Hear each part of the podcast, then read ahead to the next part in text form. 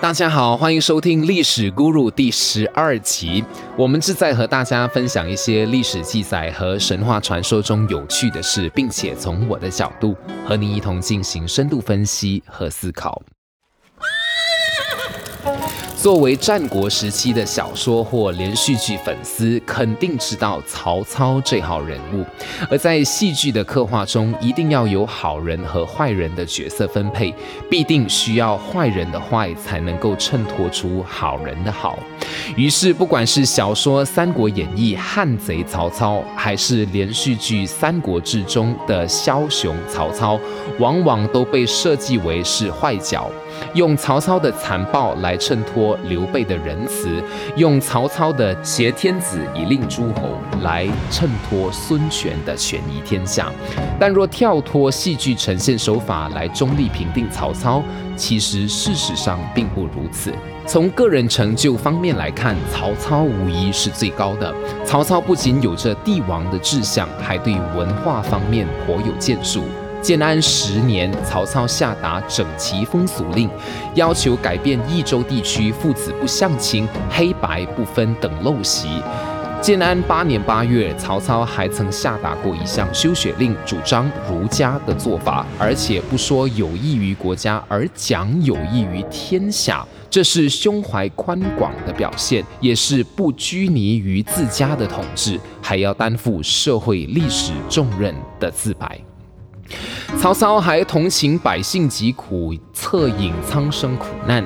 这种儒者式的情怀，在曹操的诗歌中多有表达。同情百姓生存苦难的词句，如“白骨露于野，千里无鸡鸣。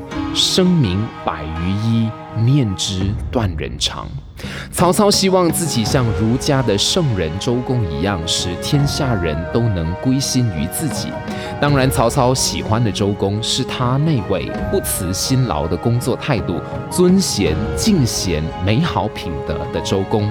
在曹操的心中，完全想要并且基本自认自己已经达到了周公的标准。山不厌高，海不厌深，周公吐哺，天下归心的诗句。已经表明了这一点，在人与人之间的关系和在现实生活秩序的安顿上，曹操是标准的儒家思想主义。曹操希望民众平居相守望，疾病相扶持，希望大家和谐互助和不要相互仇怨，这也是标准的儒家精神。曹操被称作是乱世之枭雄，治世之能臣。曹操在三国中是一个十分重要的人物，没有他，不可能有三国鼎立的局面。可是，在世人眼中，曹操好像就成为了一个乱世奸臣。其实，这可真是冤枉曹操。曹操非但不奸，而且有一颗忠诚的心。其实曹操早年是不想自立的，他也曾想着去匡扶汉室，做一个辅助之臣。曹操在董卓手下担任校尉时，竟然拿着七星宝刀去刺杀董卓。试问此时他刺杀董卓的目的是什么呢？难道也是为了自己吗？肯定不是的，因为曹操此时并没有什么权利，即使董卓死了，他也得不到什么好处。而且曹操只身一个人去刺杀董卓，即使他成功了，那他还能活得了吗？曹操不顾自己的性命去做这样出力不讨好的事，究竟是为了什么呢？其实他是为了大汉江山，为了给献帝刘协一个复兴汉室的机会。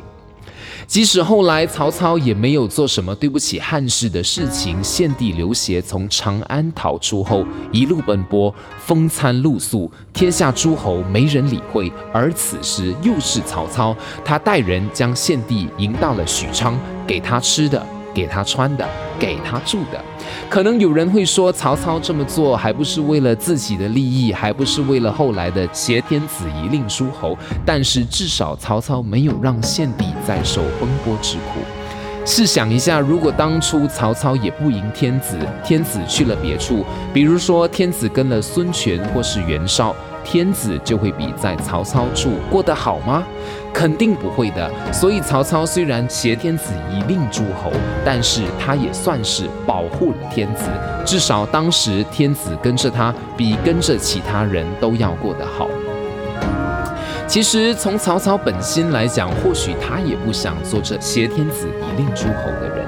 可是他当时清楚知道汉室已经无药可救了。